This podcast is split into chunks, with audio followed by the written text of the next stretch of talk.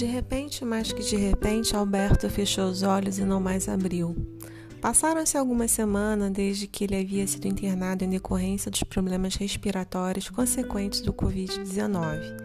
Alberto morava numa comunidade localizada na Zona Sul Carioca.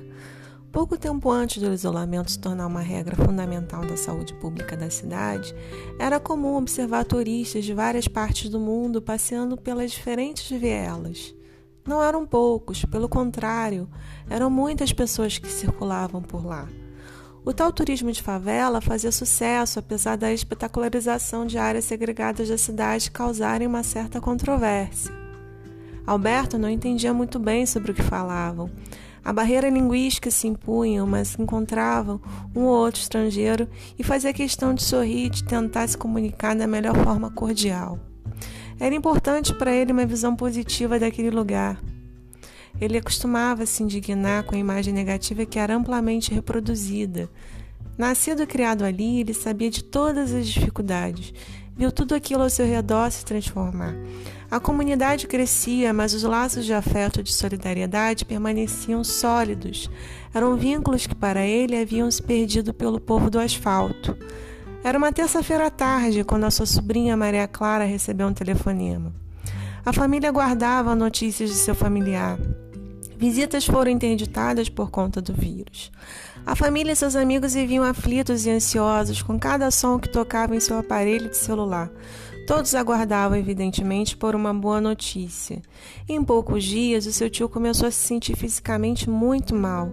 Não foi por imprudência. Alberto se dirigiu à emergência de um hospital público, mas tão logo foi mandado de volta para sua casa. De uma aparente gripezinha comum, os sintomas foram gradualmente piorando. A sua saúde piorava. Maria Clara atendeu, ouviu atentamente cada palavra que lhe era transmitida por um funcionário do hospital. Não pôde se conter, os olhos começaram a lacrimejar. Então todos ali presentes compreenderam do que se tratava. A surpresa era que o tio Alberto era um homem robusto, saudável, alto, muito alegre, simpático, um bom pai, querido pelos seus colegas de um trabalho e por toda a comunidade. Exasperada, Maria Clara continuava ali parada com o celular em mãos, olhando para o vazio da parede branca da sala de jantar.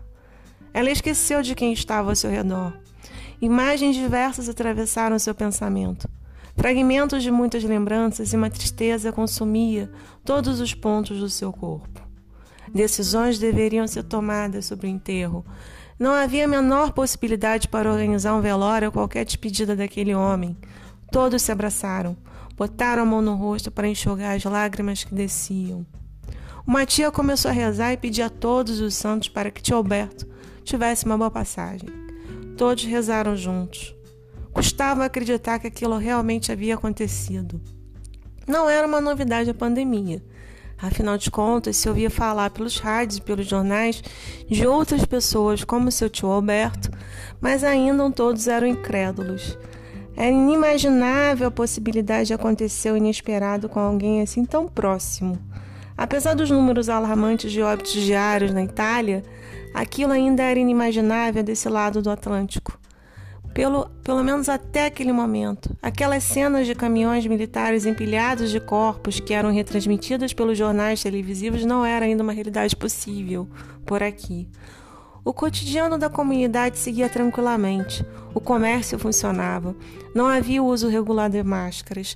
As pessoas transitavam tranquilamente de um lado para o outro nas ruas estreitas da comunidade.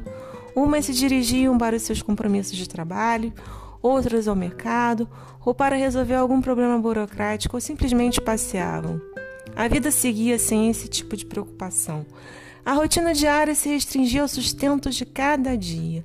As crianças iam à escola e os pais trabalhavam. Mas a questão da segurança sempre foi um dos maiores problemas e trazia sempre contestação e medo aos seus moradores. Tio Alberto foi cremado. Nem Maria Clara, nem qualquer outro parente puderam estar presentes. Ela esquece temporariamente da dor e da amargura. Fantasia que seu tio pode adentrar a porta da sala com um sorriso estampado e contar alguma história engraçada ocorrida no dia. Ela ainda se ressente da impossibilidade do direito natural de uma despedida de beijá-lo pela última vez. Poucos meses se passaram da morte negligenciada do seu tio. Outro dia ela me revelou que a quarentena na comunidade era inviável por várias razões. Ela me indagou se eu realmente achava possível tal regra funcionar com tantas pessoas morando num imóvel pequeno. As pessoas precisam trabalhar, retrucou. Então elas necessitam transitar. Além disso, um outro sintoma. Sair por aí pelas vielas também é uma forma de fuga da dura realidade. Muito se tem escrito sobre a experiência do luto e como superar a perda de um ente querido. Porém, a pandemia do Covid-19 tem evidenciado a impossibilidade de realizar os tradicionais rituais que trazem algum alento às pessoas. A pequena crônica é baseada em fatos reais que ocorreram há poucos meses. Procurei preservar os nomes dos personagens reais aqui citados em respeito à memória e figura do tio Alberto. Ele não virou estatística. É muito comum atualmente pensarmos enquanto números, pois somos diariamente bombardeados com essas informações pelas mídias sociais e pelos jornais. As histórias se repetem todos os dias, o que confere um aparente distanciamento, impassibilidade ou até uma sensação de desumanização. Vida tem sido lesadas e negligenciadas até a morte. Nem o enlutamento é possível, mas a vida é passível de luto. A, a finitude de todos nós é prevista, sem dúvida. Contudo, no atual contexto, muitas perdas poderiam ser evitadas. A história de Alberto é a história de muitos cidadãos brasileiros vitimados pelo Covid-19. Maria Clara ainda me informou que a comunidade se fortaleceu com a mobilização de seus moradores. Não por acaso, até ela se envolveu com alguns desses projetos. A sensação de precariedade da vida anterior já era espantosa. Nessa conjuntura da pandemia, foram surgindo algumas iniciativas comunitárias, como campanhas preventivas de conscientização e de doação de comidas para os mais vulneráveis. Não foi fácil elaborar aqui essa narrativa.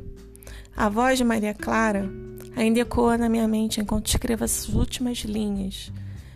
Toma a liberdade de recuperar uma passagem muito oportuna no romance Um Sopro de Vida da escritora Clarice Lispector. Isso não é um lamento, é um grito de ave de rapina, irisada e intranquila. O beijo no rosto morto. Eu escrevo como se fosse para salvar a vida de alguém, provavelmente a minha própria. Viver é uma espécie de loucura que a morte faz. Vivam os mortos, porque neles vivemos.